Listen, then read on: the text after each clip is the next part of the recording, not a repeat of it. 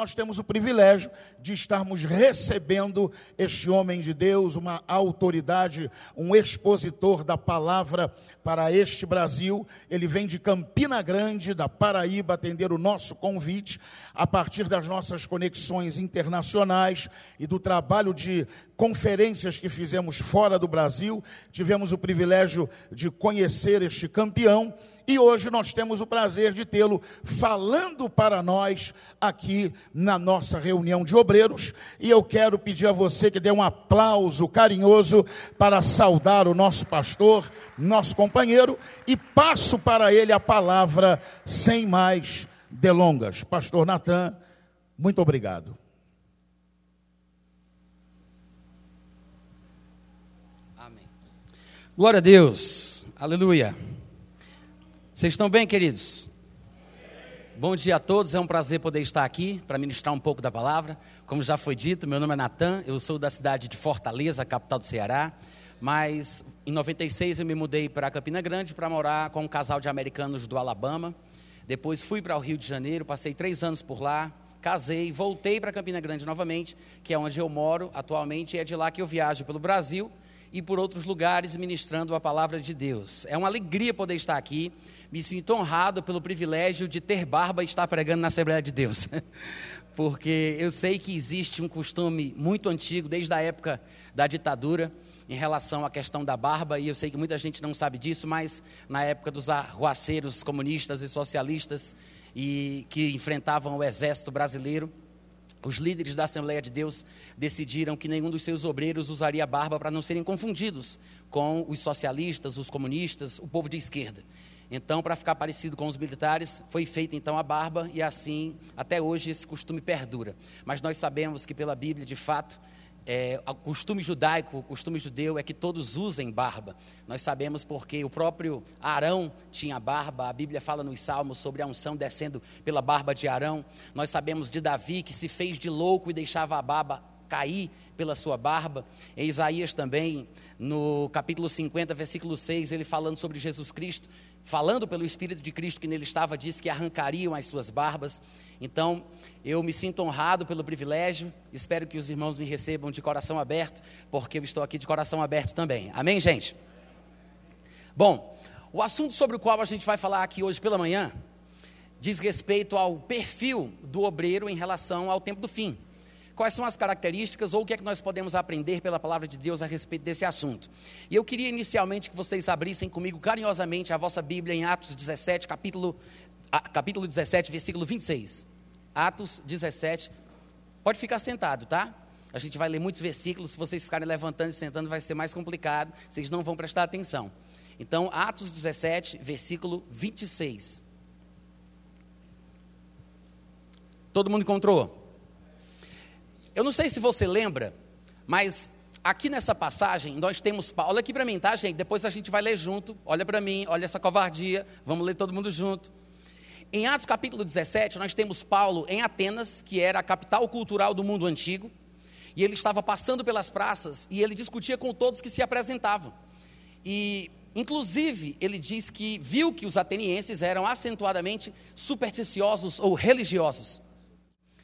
Então, o que acontece?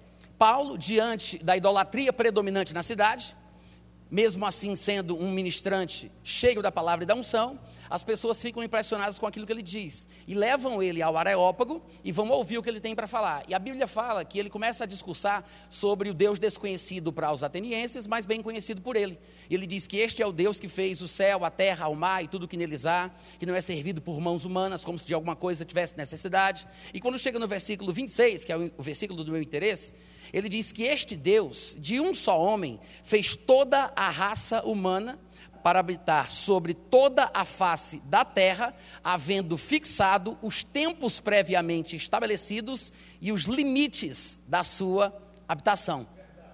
Eu sei que Paulo ele não vai entrar nos detalhes da frase que ele soltou aqui, mas ele não disse essa frase sem sentido. Ela não é uma frase solta. Ela tem um fundamento.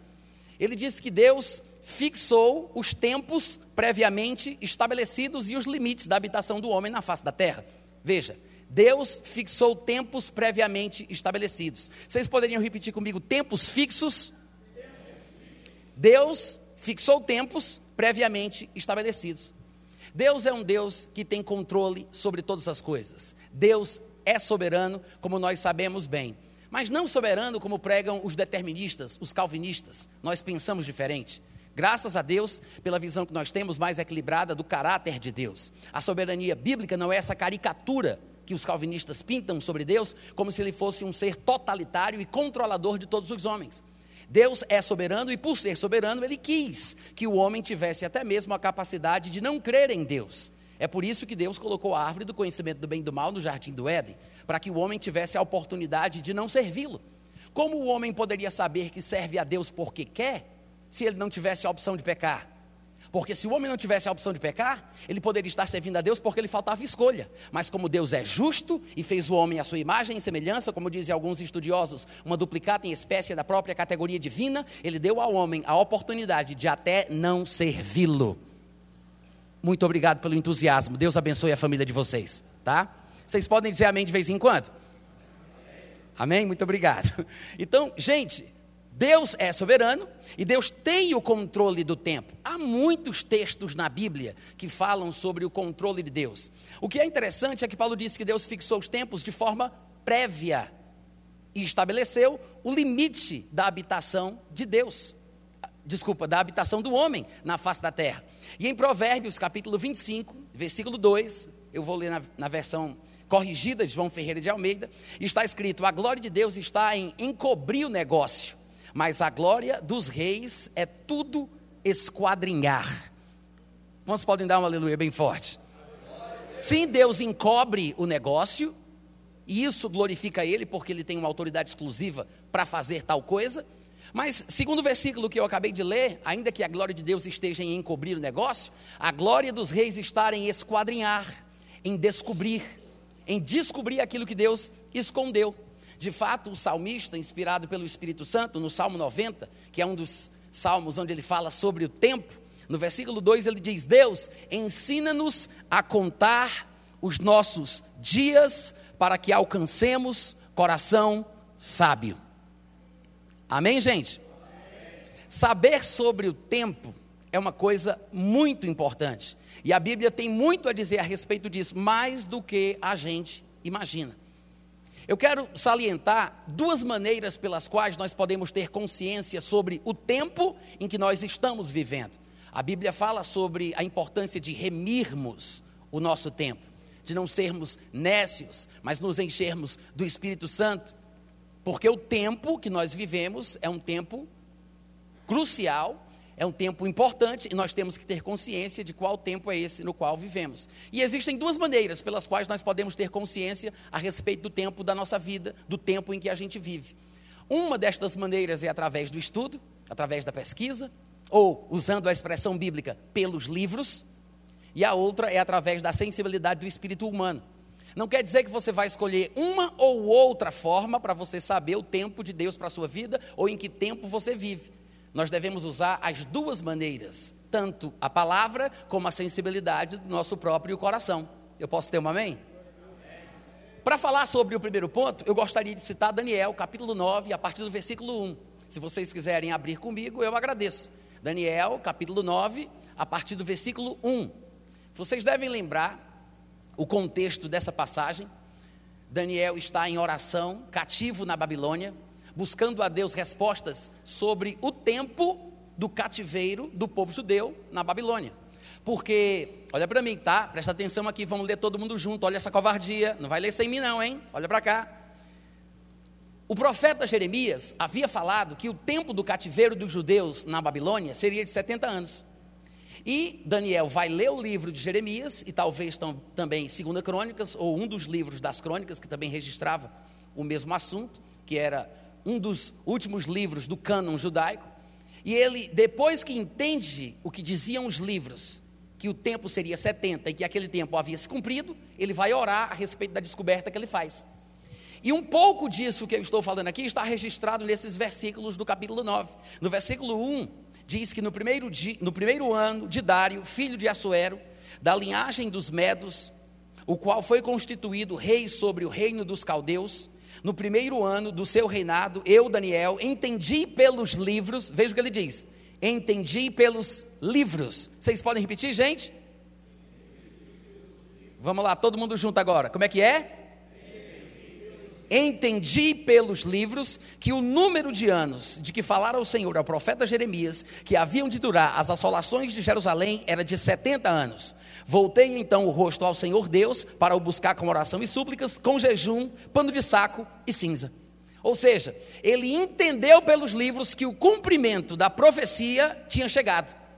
E o que é interessante é que quando ele entende pelos livros, ele vai orar a respeito do assunto, e enquanto ele está orando sobre o entendimento que ele adquiriu através da leitura dos livros, o anjo Gabriel é enviado até ele para falar um pouco mais sobre tempo. E é justamente aqui nessa sequência, dentro desse contexto, que vem a revelação sobre tempo tão famosa, chamada de as 70 semanas de Daniel.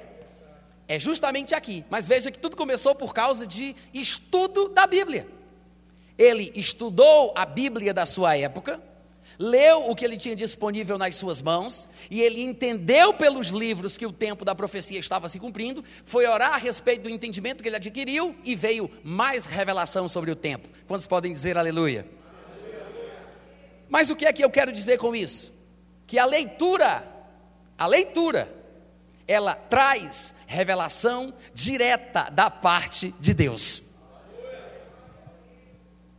Isso quer dizer o seguinte, gente, que quando a gente ler livros sagrados, porque toda escritura que é inspirada por Deus é útil para ensinar, para educar, para repreender, para corrigir, a fim de que o homem e a mulher de Deus sejam perfeitos e perfeitamente habilitados para toda boa obra. A escritura é inspirada. E eu me lembro daquilo que Paulo dizia a respeito dos seus textos. E daqui a pouco a gente vai ver o que Pedro dizia sobre os textos de Paulo. Mas Paulo, falando sobre os seus próprios textos, ele disse em Efésios, no capítulo 3, versículo 3 e 4, o seguinte: Segundo uma revelação, me foi dado conhecer o mistério conforme escrevi há pouco, resumidamente.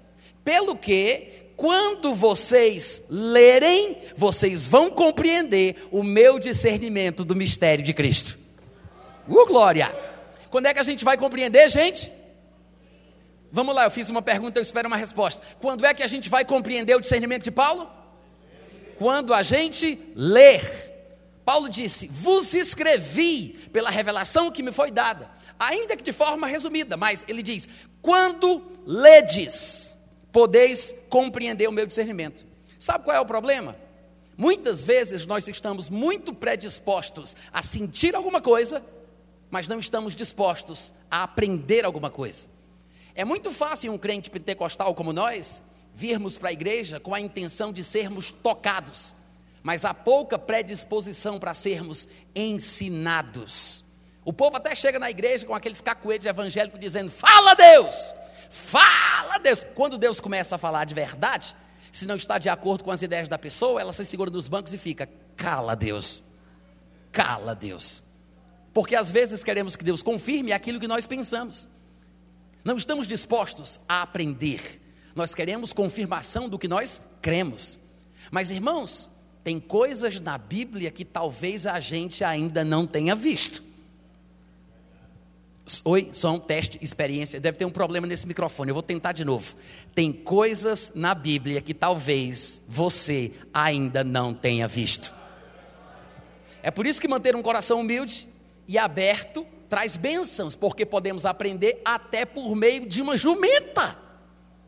Mas a atitude errada nos faz perder a bênção que vem de Deus. E os textos têm revelações que talvez não tenhamos visto ainda. Pode ser que eu já tenha lido, pode ser que eu saiba citar de có aquela passagem, mas isso não significa que eu tenha alcançado uma profundidade X. Não significa que eu saiba de tudo o que lá está escrito. Não significa que toda a revelação daquele texto eu domine. Tem coisas na Bíblia que a gente só vai entender através da meditação. Eu preciso me submeter a um exame interior. Eu preciso imaginar, personalizar, memorizar, para que aquilo funcione na minha vida. E Paulo, sem arrogância nenhuma, eu tenho certeza que os irmãos não pensam que Paulo era arrogante. Ele disse: quando vocês lerem o que eu escrevo, vocês vão ser abençoados. Eu sou abençoado na leitura das coisas de Paulo. Mas quem sou eu para dizer alguma coisa? Vamos ouvir o que é que Pedro tem a falar sobre o que acontece na vida dele quando ele lê o que Paulo escreve. Abre comigo em 2 Pedro, capítulo 3. a partir do versículo 15. 2 Pedro, capítulo 3, versículo 15. Pedro está escrevendo às igrejas que estão dispersas, e ele diz uma coisa curiosa. No versículo 15 ele fala: Tende por salvação, 2 Pedro 3,15, tende por salvação a longanimidade de nosso Senhor, como igualmente o nosso amado irmão Paulo vos escreveu, segundo a sabedoria que lhe foi dada. Uh, glória! Pedro disse: Paulo escreve segundo uma sabedoria que não é dele, foi dada. Pedro disse: não é dele, não é dele, foi dada.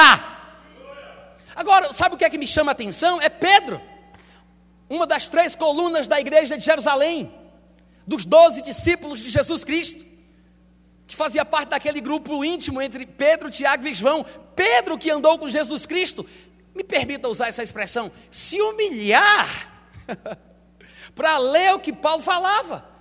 Uma pessoa que recebeu Jesus depois dele, que perseguiu a igreja, que era um carrasco dos cristãos. Mas Pedro, irmãos, ainda que Paulo tenha sido usado por Deus para escrever dois terços do Novo Testamento, Pedro era um homem de Deus, porque essa atitude de Pedro encanta o meu coração. Você quer saber o perfil do obreiro? do tempo do fim, está aqui o perfil do obreiro. É um obreiro que lê, é um obreiro que ouve, é um obreiro humilde, é um obreiro que aceita, que está pronto para receber de pessoas que ele não conhece, que está pronto para ouvir de pessoas que se converteram depois dele. Pedro fazia isso. Pedro disse: conforme a sabedoria que lhe foi dada, Paulo escreveu. Ao falar destes assuntos, ele complementa no versículo 16: ao falar acerca destes assuntos, como de fato costuma fazer, presta atenção agora, em todas as suas epístolas. Espera aí, como é que Pedro sabe o que foi que Paulo escreveu em todas as epístolas dele? Paulo nunca escreveu para Pedro, Paulo escreveu para Filemão, escreveu para Tito, escreveu para os Coríntios, escreveu para os, para os Colossenses, para os Laodicenses, mas nunca escreveu para Pedro. Como é que Pedro sabe o que é que ele escreveu em todas as suas epístolas? porque Pedro, por onde passava, fazia o que qualquer um de nós sabe fazer. Passava em lugares onde Paulo tinha estado e ele dizia: Olha, eu tenho algumas cartas aqui de Pedro, de João, lá da minha igreja em Jerusalém. Vocês têm de Paulo, quer trocar? Uh, ele colecionava o material de Paulo. Ele disse: Eu sei. Pedro disse: Eu sei o que Paulo escreve em todas as suas epístolas. Está pronto para a pergunta que eu vou te fazer? E você sabe? Hein? Não olha para trás, não, estou falando contigo. Você sabe? Pedro sabia. Pedro sabia. Pedro, que não precisava, lia. E sabia tudo que Paulo falava nas cartas dele. E a gente sabe? A gente lê. Será que a gente se interessa ou vamos continuar naquele negócio de se predispor para ser tocado e nunca parar para pensar na importância de ser ensinado? Vamos lá, gente, estou pregando muito bem hoje pela manhã. Cadê os amigos? Aleluia. Pedro disse, versículo 16: Ao falar acerca destes assuntos, como de fato costuma fazer, em todas as suas epístolas, olha só agora, nas quais há coisas difíceis de entender Pedro achava difícil. Que os ignorantes e instáveis deturpam, ou seja, ele disse: Eu sei que é difícil, mas eu não me precipito em interpretar de forma equivocada, nem fazer julgamento errado, porque os ignorantes, inconstantes, instáveis é que fazem esse tipo de coisa. Olha o que Pedro vai dizer: como também deturpam as demais escrituras. Sabe o que é que Pedro quer dizer com isso? Pedro está dizendo o seguinte: para mim, o que Paulo escreve é a palavra de Deus.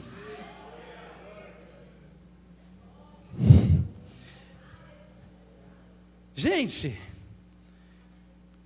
Pedro era contemporâneo de Paulo. Paulo estava vivo. Pedro andou com Jesus. Paulo não conheceu Jesus fisicamente. E Pedro tem a humildade de ler o texto de Paulo e dizer: para mim, isso é Bíblia.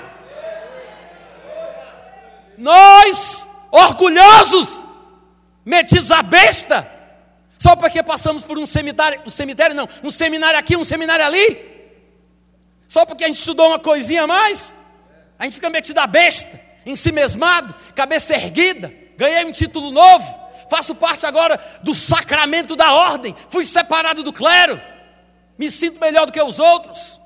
Besteira! Besteira! Sabe qual é o valor disso? Esse é o valor dessa arrogância, dessa soberba. Que o obreiro, o pregador, o pastor, o ministro adquire por vaidade. Irmãos, somos servos uns dos outros, companheiros em Cristo, precisamos uns dos outros. Você tem coisas que você vai me abençoar se você me disser. Tem coisas que eu sei que você não sabe que vão te abençoar se eu te disser. E nós precisamos uns dos outros para crescermos. Que Pedro seja um exemplo. Que Pedro, e nós conhecemos o temperamento de Pedro, a gente sabe como é que ele era. Um homem forte, brabo, um pescador marrento, como diz o carioca. Mesmo assim, ele disse: Eu leio tudo que Paulo escreve. Não é dele, não. Ele pode ser até inteligente, mas não é dele, não. Essa sabedoria foi dada. Para mim, o que esse homem, isso é Pedro falando, o que esse homem escreve é a palavra de Deus. Será que nós temos essa humildade? Hein? Será que nós temos condição de ouvir alguém ou ler um livro e ter a humildade de, de dizer, de reconhecer, eu posso não entender tudo, talvez eu até nem concorde com tudo, mas será que nós conseguimos perceber que tem coisas que vêm de Deus, que não podem ser desenvolvidas através da capacidade de articulação humana? É sabedoria divina.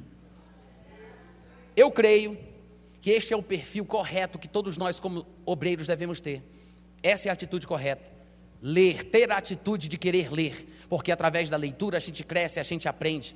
Paulo disse: se vocês lerem o que eu escrevi, segundo a revelação que me foi dada, vocês vão compreender o meu discernimento do mistério de Cristo.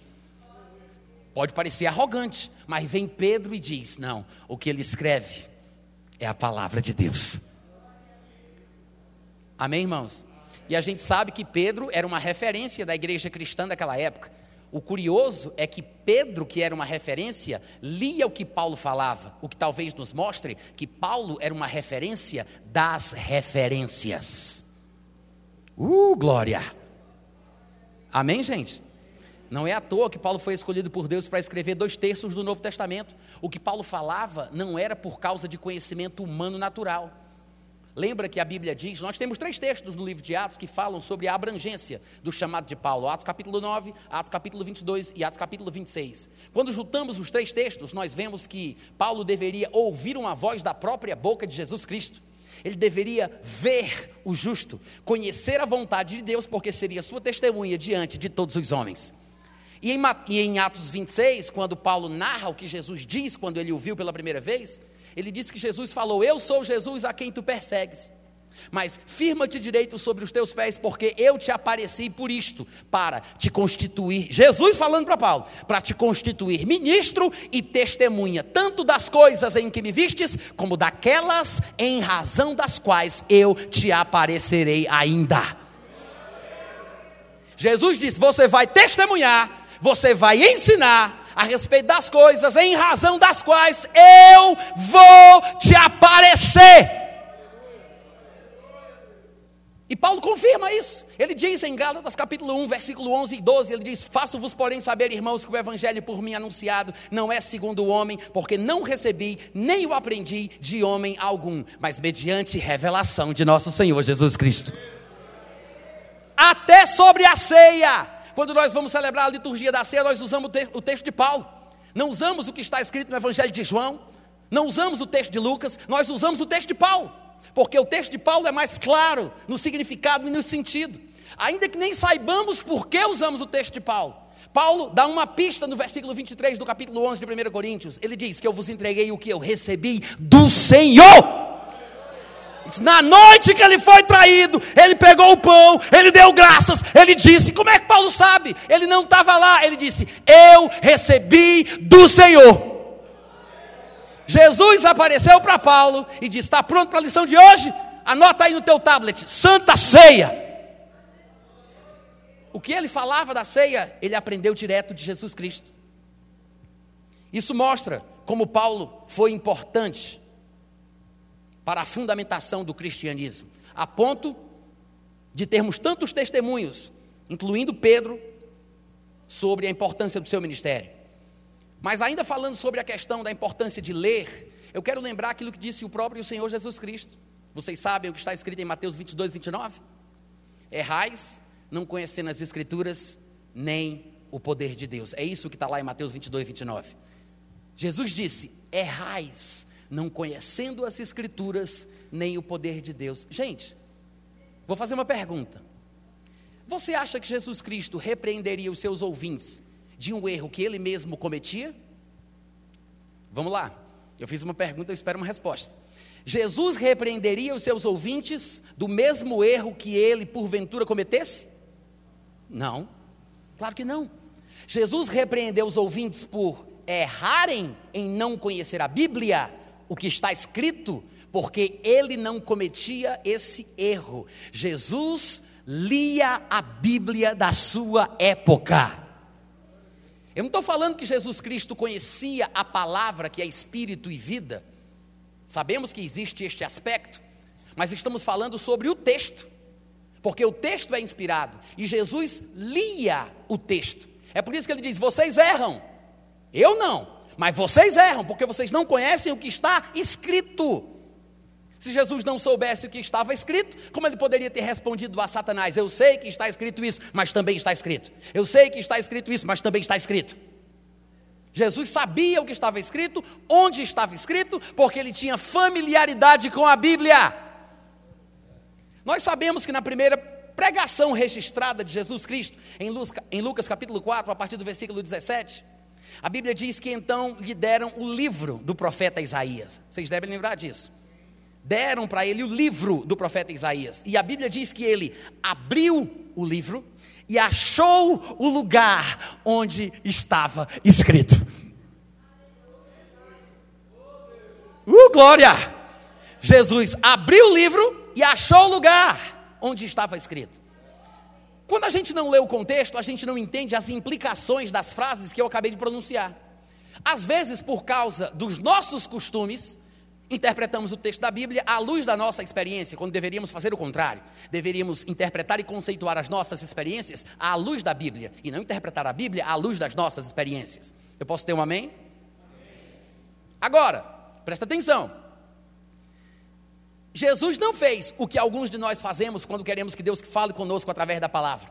Alguns de nós, nessa superstição cristã, inventamos ainda, e por favor, não se manifeste, não queremos que você passe vergonha em público mas tem quem mexe a Bíblia, a Bíblia para lá, mexe a Bíblia para cá e diz: Deus fala comigo. Pai, fala comigo. Aí vai com o dedo aqui, vai com o dedo ali, e Senhor. Aí vê o que é está escrito. E se você fizer isso e você tacar com o dedo mesmo em cima da passagem que diz: E Judas foi e enforcou-se? Hein? Não, Deus, fala sério, vamos de novo aí. Vai para lá, vai para cá, fala comigo. Vai tu e faz o mesmo.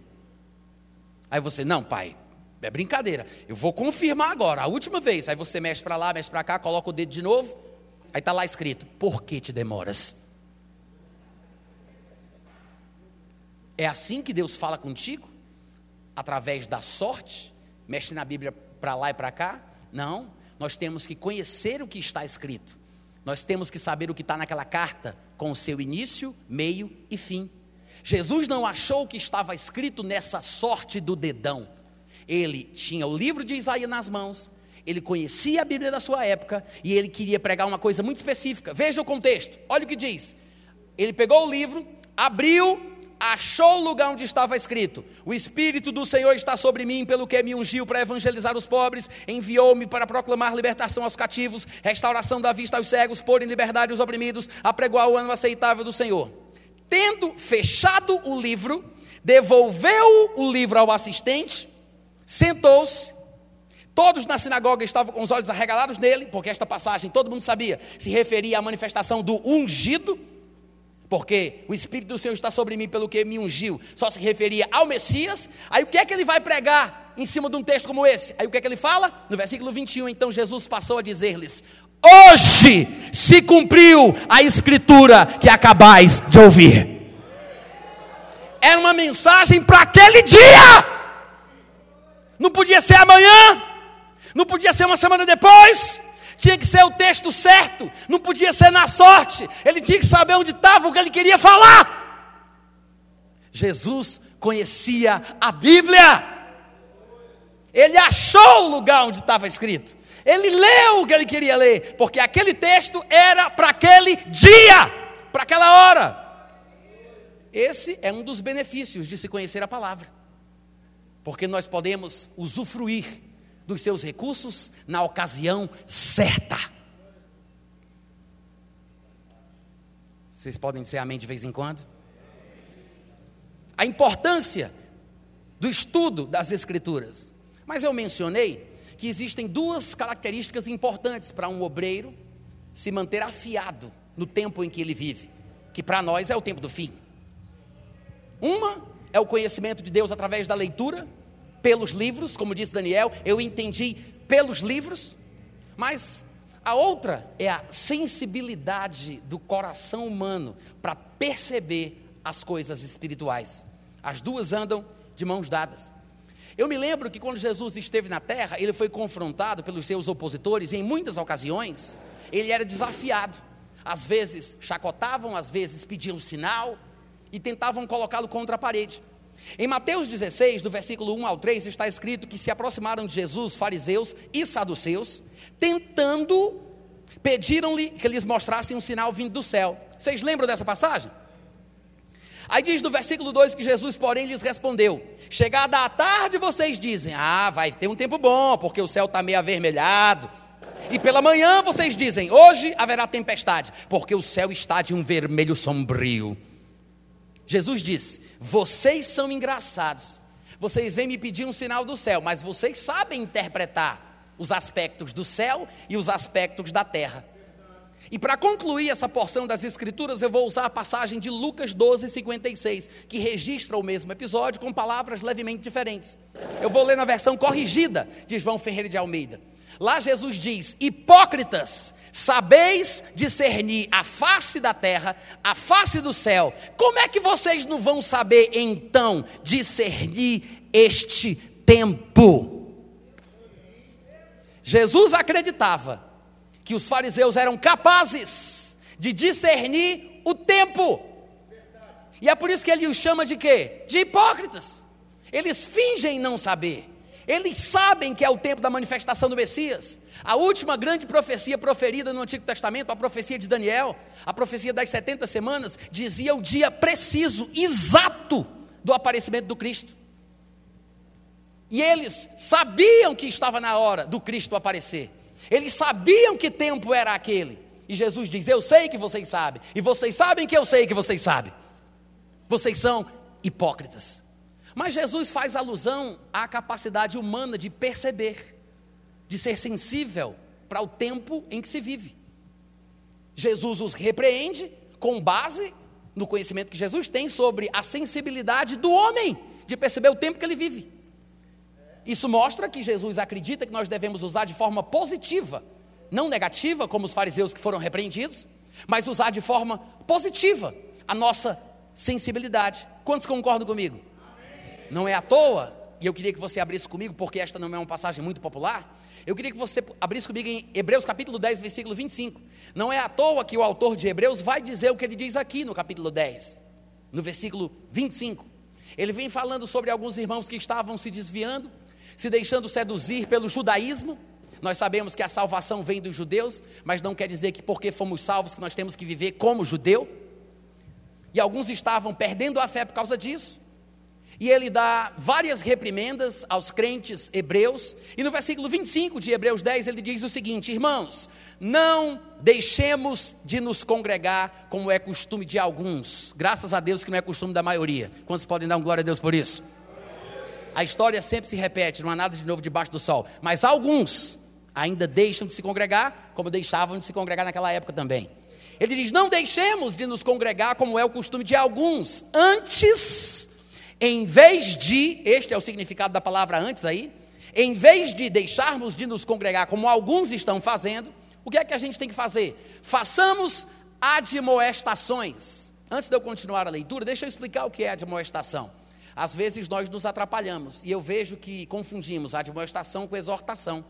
De vez em quando, quando o pastor traz uma palavra mais dura, de admoestação, dizemos, puxa, o pastor exortou a igreja.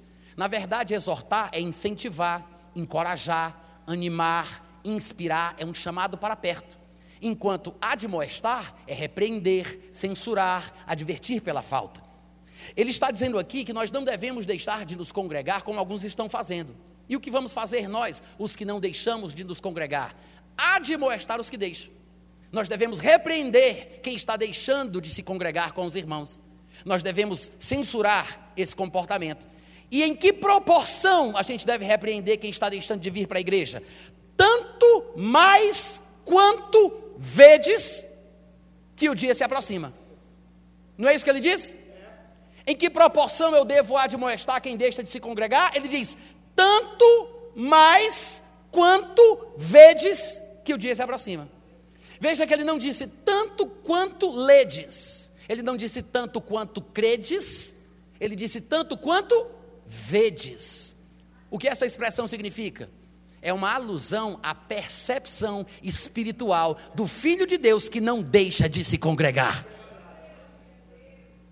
Ele não está falando com os que deixaram, porque quem deixa, muito provavelmente, vai estar frio e incapaz de perceber a proximidade do dia da vinda.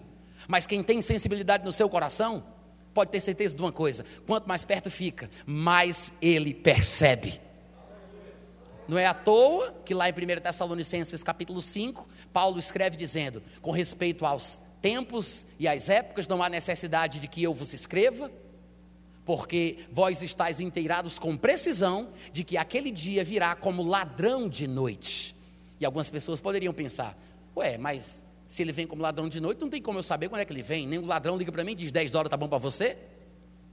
Então por que, ele diz estáis inteirados com precisão de que aquele dia virá como ladrão de noite? Aí ele fala, mas vós não estáis em trevas para que aquele dia vos apanhe como ladrão de surpresa.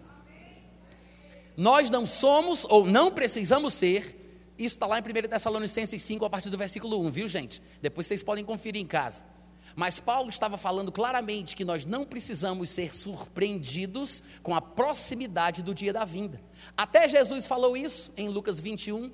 Ele disse que nós deveríamos ter cuidado conosco mesmo para que o nosso coração não fosse sobrecarregado com as consequências da embriaguez, da orgia e das preocupações deste mundo, para que, ele, para que aquele dia não nos apanhasse de surpresa, como um laço, porque há de vir sobre todos os homens que estão na face da terra. Então a Bíblia faz apelos a uma manutenção da nossa sensibilidade. Quantos estão me ouvindo? A Bíblia fala: tanto quanto mais vocês verem, falando para os crentes que não deixam de se congregar, porque são estes os que se mantêm sensíveis. Tanto mais quanto vocês verem que o dia se aproxima, mais censurem, mais repreendam, mais admoestam, admoestem aqueles que estão se esfriando é nossa responsabilidade. Agora, como é que a gente vai falar da forma correta? Como a gente vai repreender como convém? Como a gente vai censurar da, da forma que Deus espera? Se a gente não mantém a nossa própria sensibilidade, meu Deus do céu. É importante ler, é importante ter o um entendimento pelos livros, mas não é a única coisa, não é o único recurso de Deus para o crente a respeito do tempo do fim precisamos manter o nosso coração sensível. Amém, gente? Eu me lembro daquilo que Paulo disse, versículo pouquíssimo citado na igreja cristã. Mas Paulo disse em 1 Coríntios capítulo 2, versículo 11: Porque qual dos homens sabe ah, as coisas do homem, senão o seu próprio espírito que nele está? Assim também as coisas de Deus, ninguém as conhece senão o espírito de Deus. Mas é interessante que o povo não percebe a primeira parte. Paulo, com todo o conhecimento que ele tinha, ele diz: Quem é que sabe das coisas do homem senão o seu próprio espírito que nele está? Faça a gentileza, coloca a mão no peito assim. Diga: O meu espírito sabe Uh, glória! A questão é: estamos ouvindo o nosso espírito? Sabemos ser sensíveis espiritualmente falando? Porque o seu próprio espírito que nele está sabe das coisas da sua vida. Aí o que é que o crente faz? Ele vai consultar o crente mais velho, ele vai consultar aquele irmão que ele acha que é muito sabido, vai através de uma canelinha de fogo, de um vaso revelado, vai procurar o profeta. E muita gente está entrando em enrascada por causa de profetadas, porque a pessoa não tem revelação pessoal, não tem sensibilidade individual e precisa que alguém diga o que ele tem que fazer. Irmãos, eu vou dizer uma coisa que talvez alguns de vocês não vão entender. Mas quando o profeta, no Novo Testamento, que é totalmente diferente do profeta do Velho Testamento, o profeta do Velho Testamento era um porta-voz de Deus, um vidente. Para Deus falar com o povo, ele tinha que usar o profeta. Para o povo falar com Deus, ele tinha que usar o sacerdote. Na nova aliança, a Bíblia diz: Todos me conhecerão, desde o menor até o maior deles. O Deus que disse: Das trevas um dia resplandecerá a luz, Ele mesmo resplandeceu em nosso coração para a iluminação da glória de Deus na face de Cristo. Deus está brilhando dentro do coração de cada um de nós. Profeta, presta atenção, profeta da nova aliança não tem a responsabilidade de dar recado de Deus para ninguém. Se Deus tem que mandar recado para mim, alguma coisa está errada, porque a gente mora na mesma casa e Ele não fala comigo. Eu acho que alguns de vocês não vão entender isso, mas eu disse que ficar procurando recado de Deus só mostra que tem alguma coisa errada, porque eu moro na mesma casa com Ele e Ele não está falando comigo, ou Ele fala e eu não ouço. Sem falar que, sem falar que, quando um profeta fala, não é ele que vai julgar a minha vida, sou eu que vou julgar aquilo que ele diz. Na nova aliança, está escrito em 1 Coríntios capítulo 14, versículo 29 e 30. Não fui eu que disse isso, gostaria muito que tivesse sido, infelizmente Paulo falou antes de mim. Ele disse: Em tratando-se de profetas, falem dois ou três, e os outros, e os outros julguem e os outros julguem. 1 Coríntios 14, 29 e 30. Ele disse: em tratando-se de profetas, falem dois ou três, se referindo a um culto público, para não ter bagunça. Então, no máximo três. Só que ele diz: e os outros julguem. Sabe por que, que Paulo diz que as pessoas que estão ouvindo o profeta falar devem julgar aquilo que ele diz? Presta bem atenção agora. Porque quando o profeta fala, não é Deus falando. Ouviu o que eu disse? Quando o profeta fala, não é Deus falando. Se fosse Deus falando, Paulo não diria jamais para julgar aquilo que Deus diz. Manda quem pode, obedece quem tem juízo, compadre. Ninguém pode julgar aquilo que Deus fala. E por que Paulo diz para julgar o que o profeta diz? Porque é o profeta falando aquilo que ele ouviu Deus dizendo. Não é Deus falando, é o profeta falando aquilo que Deus falou. Deus falou, o profeta ouviu, o profeta fala o que Deus falou, e aí nós vamos julgar aquilo que o profeta diz. Porque, irmãos, os dons podem ser perfeitos, mas as encanações por onde a água passa traz muita ferrugem. Vamos lá, gente, dá um amém aí, pelo amor de Deus. Lembra, Paulo escreveu 1 Coríntios 14, 29, Paulo escreveu 1 Tessalonicenses capítulo 5, a partir do versículo 17. O que é que ele disse lá em 1 Tessalonicenses? Muita gente tira isso do seu contexto. Mas Paulo disse: Orai sem cessar, não apagueis o fogo do Espírito, não desprezem as profecias, porque desde aquela época sai muita meninice no meio da profecia. Aí diz: não, não despreze a profecia por causa disso. E o que é que eu faço, Paulo? É muita gente falando muita besteira. Aí ele disse: julgue tudo, examine tudo e fique com aquilo que presta. Paulo não estava falando sobre examinar as coisas da vida. Compra um CD do Roberto Carlos, fica com as faixas que prestam, as faixas que não prestam. Ele não estava falando sobre isso. Ele estava falando em contexto. Examine todas as profecias, não despreze a profecia, examine tudo o que foi profetizado e fique com aquilo que é bom. Ou seja, tanto em 1 Coríntios 14, 29, como em 1 Tessalonicenses 5, 17, Paulo está falando sobre a importância do crente sensível, que conhece a palavra, de julgar aquilo que foi falado pelo profeta. Eu não julgo o profeta, eu julgo o que o profeta diz. Amém, irmãos? mas como eu vou poder fazer um julgamento apropriado se eu não tiver sensibilidade suficiente? Se eu não conhecer a Bíblia suficientemente? É por isso que eu estou enfatizando a importância do conhecimento das Escrituras e a importância de manter uma sensibilidade do seu próprio coração, do seu próprio espírito. Porque se você não fizer isso, você vai se deixar levar até mesmo por pessoas bem intencionadas que querem te ajudar. Talvez pessoas que sintam no seu coração alguma coisa da parte de Deus e queiram te recomendar a não fazer algo por causa do que sentiram em seu coração. E se você não tiver convicção pessoal, você vai na onda do que estas pessoas falam. Como aconteceu com Paulo no livro de Atos, que estava numa determinada cidade e os irmãos, movidos pelo Espírito Santo, recomendavam Paulo que ele não fosse para Jerusalém. Mas Paulo já estava convicto em seu espírito que ele tinha ir para Jerusalém, nem que fosse para morrer por Jesus. Tanto é que os irmãos o recomendaram que ele não fosse, mas ele foi. Isso mostra, irmãos, que a sensibilidade do nosso coração é mais importante do que a gente imagina. Tanto é que em 1 João, no capítulo 3, no versículo 21, João diz o seguinte: Amados, quantos amados nós temos aqui hoje pela manhã? Então ele está falando conosco. Ele diz: Amados, se o coração, ele está falando do nosso coração, se o nosso coração não nos acusar, nós temos confiança diante de Deus. Uh, glória! Peraí, peraí, peraí. Eu acho que eu li alguma coisa errada. Será que é isso mesmo que ele falou? Ele disse: se o nosso coração não nos acusar. E por que até hoje insistimos em dizer que enganoso é o nosso coração acima de todas as coisas, sobre a maneira corrupto, quem o conhecerá? Pegamos o texto de Jeremias 17, 9 e trazemos ele para o período da nova aliança, sem perceber que de lá para cá muita coisa aconteceu. Deus fez promessas, dizendo: Eu vou tirar o coração de pedra, eu vou dar um coração de carne, vou colocar as minhas leis dentro de vocês, e vocês vão andar nos meus estatutos, vocês vão ser o meu povo, eu vou ser o Deus de vocês. Deus cumpriu ou não cumpriu Sua palavra? Cumpriu. O nosso coração não é mais de pedra, nosso coração não é mais enganoso. O Deus que disse das trevas vai resplandecer a luz, Ele mesmo resplandeceu em nosso coração. Para ilumina, a iluminação do conhecimento da glória na face de Cristo. Veja como o coração no Novo Testamento é tratado de forma positiva. É por isso que a Bíblia diz: é com o coração que se crê para a justiça. Seja a paz de Cristo o árbitro em vosso coração. Ele nos enviou o seu Espírito para o nosso coração.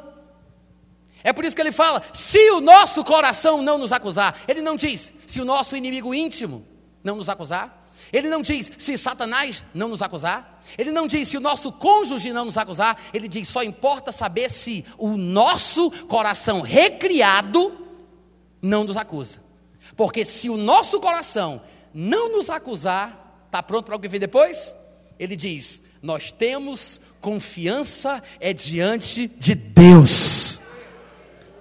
Ele está fazendo uma ligação entre aquilo que todo crente almeja, que é ter certeza de que está no caminho certo. Ter certeza de que está fazendo a vontade de Deus, de que está agradando. Ter confiança diante de Deus não é a mesma coisa que ter confiança diante do pastor, viu, querido? Ter confiança diante de Deus não é a mesma coisa que ter confiança diante dos filhos, diante dos parentes. Ter confiança diante de Deus é ter confiança diante daquele que conhece os corações. Porque o homem vê a aparência, mas Deus ele vê o coração.